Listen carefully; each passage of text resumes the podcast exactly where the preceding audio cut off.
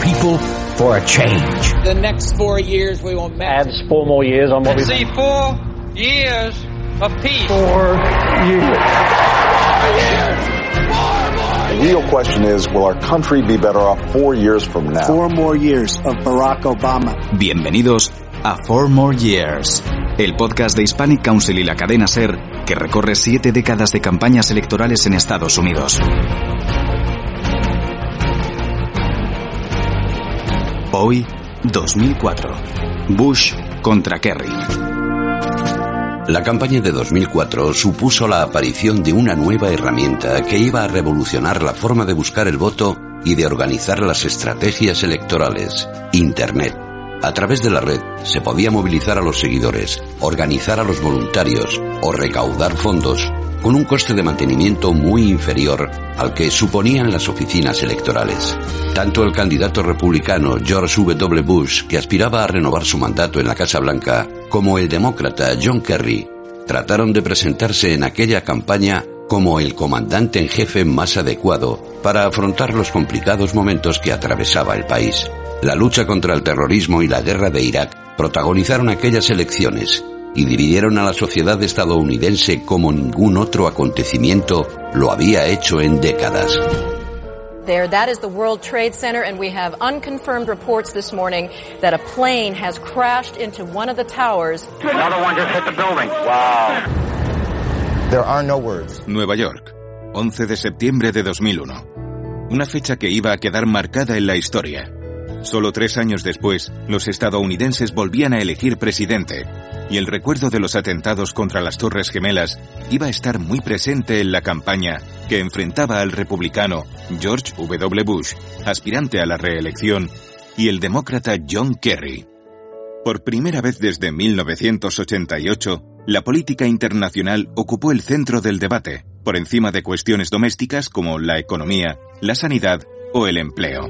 La guerra de Afganistán y la invasión de Irak que siguieron a los ataques suicidas dividieron a la sociedad norteamericana como ningún otro acontecimiento lo había hecho desde los años de la Guerra Fría. Los estrategas electorales de uno y otro partido tomaron nota del nuevo orden de cosas.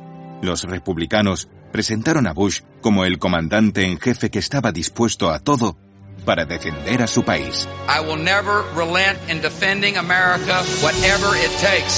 En el lado demócrata mostraban a un candidato capaz de mirar a la cara a los terroristas y advertirles de que su derrota era segura.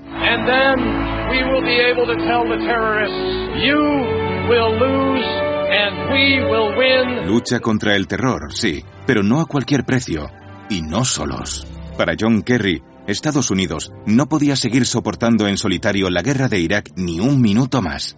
Era el momento de implicar a otras potencias y repartir cargas entre todos. Con esa defensa del bolsillo de los contribuyentes y de la vida de los soldados, el candidato demócrata se situaba del lado del ciudadano medio. Bush iba a intentar darle la vuelta a esos dos argumentos. Sobre el programa fiscal de Kerry, aseguró que en realidad escondía un plan para subir los impuestos. Y sobre su política de defensa, advirtió de que llevaría a un recorte temerario en el gasto militar, en la línea de otros candidatos demócratas a los que en su día acusaron de radicales, como George McGovern o Michael Dukakis. Para reforzar la conexión con McGovern, los republicanos lanzaron un spot electoral titulado Weapons, que era una versión actualizada de otro de la campaña de Nixon de 1972. En Weapons se acusaba al senador Kerry de debilitar el esfuerzo de guerra en Irak votando en contra de la fabricación de armas y equipamientos que los republicanos consideraban vitales para la victoria. Apache helicopters, C-130 Hercules and F-16 fighter jets. Kerry even voted against body armor for our troops on the front line of the war on terror. Y para establecer un paralelismo con Dukakis, los de Bush se inspiraron en un viejo anuncio en el que Reagan denunciaba que los recortes militares dejarían a la nación indefensa.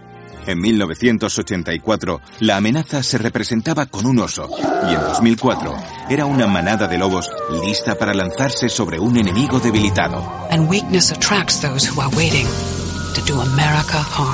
Kerry respondió desempolvando su historial militar en Vietnam, guerra a la que se alistó, según testimonio propio, como una manera de servir a su país.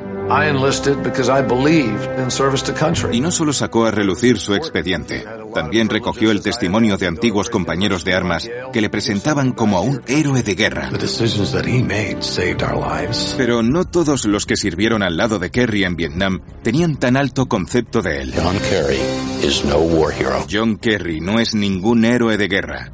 Esto decía Bob Elder, uno de los veteranos de Vietnam que participaron en el vídeo más polémico de la campaña de 2004, con el que los republicanos acusaban al candidato demócrata de haber exagerado sus méritos en combate para que le condecoraran. No fue la única acusación. También le reprochaban haber mentido cuando, de regreso a casa, declaró en una comisión en el Senado en contra de la guerra, acusando al ejército estadounidense de cometer atrocidades en Vietnam, tales como violar, cortar orejas o decapitar cabezas. Desde las filas demócratas decidieron revisar también el expediente militar del candidato republicano y lanzaron la idea de que, debido a las buenas conexiones de su familia, George Bush habría evitado que lo enviaran a la guerra, permaneciendo en retaguardia como miembro de la Guardia Nacional de Alabama. Y ni siquiera eso. Robert Mintz, teniente coronel en la reserva, llegó a asegurar que Bush no había servido en su unidad, tal como afirmaba el presidente. Curiosamente, ninguno de los candidatos se responsabilizó de los ataques a la reputación militar del contrario, poniendo su firma al final de estos spots, como sí lo hicieron en otros. I'm George W. Bush and I approve this message. I'm John Kerry and I approve this message. ¿Qué llevó a Bush y Kerry a popularizar una práctica electoral que dura hasta hoy? Internet. La red de redes supuso a la campaña de 2004 lo que la televisión a la de 1952. Un revulsivo que cambió las reglas del juego. Las webs de demócratas y republicanos pasaron a hacer las veces de oficinas electorales, organizando recursos, movilizando simpatizantes, recaudando fondos y difundiendo mensajes. Internet permitía que se involucraran en la campaña cineastas de un signo o del contrario, distintos comités de acción política y votantes anónimos con cierto manejo en la edición de vídeos. Al dirigirse a grupos específicos, con opiniones fuertes en general, los mensajes en Internet eran más provocadores que los emitidos por televisión. Además, la naturaleza de la red permitía que los contenidos se viralizaran, y en muchos casos con coste cero para los candidatos. Nada más ser elegido candidato en las primarias demócratas, el equipo de Kerry se encontró con numerosos vídeos anti-Bush financiados por plataformas como The Move On, con la que colaboró el cineasta Errol Morris. Morris fue el autor de una serie de entrevistas a antiguos votantes de Bush desencantados, como Rhonda Nix, una mujer que se seguía declarando baptista, pero nunca más republicana. I'm still a Baptist, but I'm no longer a Republican. Esto era nada en comparación con otro vídeo promovido por The Move On, en el que se comparaba a Bush con Hitler. Desde el entorno de Bush se aprovechó el tono de estos vídeos para presentar como extremistas fuera de sí a algunos de los más influyentes apoyos de Kerry, como Howard Dean, Dick Gephardt o Al Gore, que se referían al presidente como un predicador fundamentalista, un fracasado miserable o un traidor a su país. I don't want to listen to the fundamentalist preachers anymore. This president is a miserable failure. He betrayed this country. En Estados Unidos, cuando un presidente se presenta a la reelección, lo habitual es que se adopte un tono de campaña muy moderado, casi un perfil institucional, salvo que quiera distraer el foco sobre algún punto de su gestión. En 1964 lo hizo Lyndon B. Johnson con la guerra de Vietnam. 40 años después, lo iba a volver a hacer Bush con la guerra de Irak. Pero hacer una campaña agresiva no significaba renunciar al sentido del humor.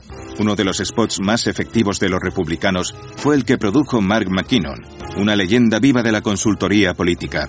En el vídeo se veía a Kerry practicando windsurf mientras una voz en off le acusaba de cambiar constantemente de opinión sobre los más diversos asuntos, siempre a merced del viento. Además, al no ser el windsurf un deporte muy practicado por el americano medio, el vídeo de Kerry reforzaba su imagen de destacado miembro de las élites de la costa este. Entre los seguidores republicanos se comentaba que Kerry era tan snob que se había declarado en francés a su segunda mujer, Teresa, una filántropa de origen portugués muy bien relacionada. En una ocasión, durante un mitin de su marido en Albuquerque, Nuevo México, Teresa se definió a sí misma como inmigrante para ganarse la simpatía de los asistentes hispanos. No tuvo en cuenta que la mayoría de hispanos en Estados Unidos no quieren ser etiquetados como inmigrantes.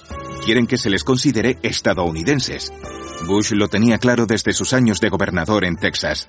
En la campaña de 2000 contra Gore, ya se dirigió en español a los votantes de habla hispana. El sueño es para todos en este país. Muchas gracias por todo. En aquellas elecciones de 2000, los hispanos representaron el 8% del total del electorado, con más de 7 millones de votantes. Casi 7 de cada 10 votaron demócrata.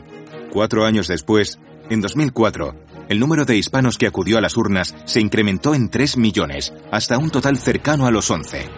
Parecía que esa alta participación favorecería a Kerry. No fue así. Durante el primer mandato de Bush, se tomaron muchas medidas para controlar la frontera con México, con un importante aumento de personal y dotación presupuestaria. Simultáneamente se pusieron en marcha numerosos programas de acogida a los recién llegados. Bush incluso incorporó a su equipo de gobierno a personas de origen humilde e inmigrante, como Al González, el primer hispano en ocupar el puesto de fiscal general del Estado, en una nueva versión del sueño americano. Good afternoon. I'm pleased to announce my nomination of Judge Al Gonzalez Los hispanos resultaron ser un bloque menos monolítico de lo que los demócratas creían. Es cierto que algunos habían mostrado su apoyo a Kerry con mensajes como este. Tú mejor escucha mi consejo. Ten cuidado del nombre Bush. Ten cuidado que Irak ha sido un fracaso. Ten cuidado del nombre Bush. No seguirá lloviendo sobre mojado. Ten cuidado del nombre Bush. Si perdiste tu empleo, perdiste tu sueño. Ten cuidado del nombre Bush. Pero muchos otros coincidían con las ideas de Bush en temas como familia, aborto, patriotismo, libre mercado o propiedad. Finalmente, el 53% de los hispanos votó a Kerry, pero el 44% apoyó a Bush. Comparando los datos de cuatro años antes, los demócratas sufrieron una caída de 14 puntos porcentuales y los republicanos una subida de 13. Los hispanos por Bush fueron parte de los 60 millones de estadounidenses que le apoyaron, abriéndole la puerta a su segundo mandato. I see a great day coming for our country, and I am eager for the work ahead. God bless you, and may God bless America.